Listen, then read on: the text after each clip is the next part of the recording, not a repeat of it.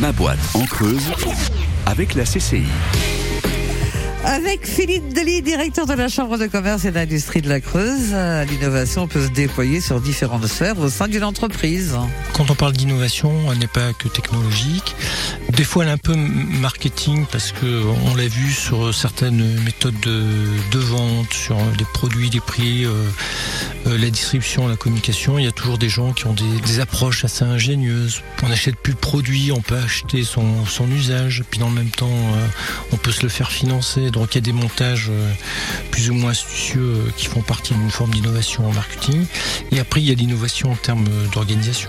Vous voyez, avec le, Covid, le fait euh, de faire des choses à distance, d'utiliser le, numérique, là aussi, a modifié notre approche et a obligé les entreprises à innover sur la, sur la façon d'aborder les clients, sur la façon de travailler entre nous, de produire, entre autres. Donc, oui, ce sont des, étapes.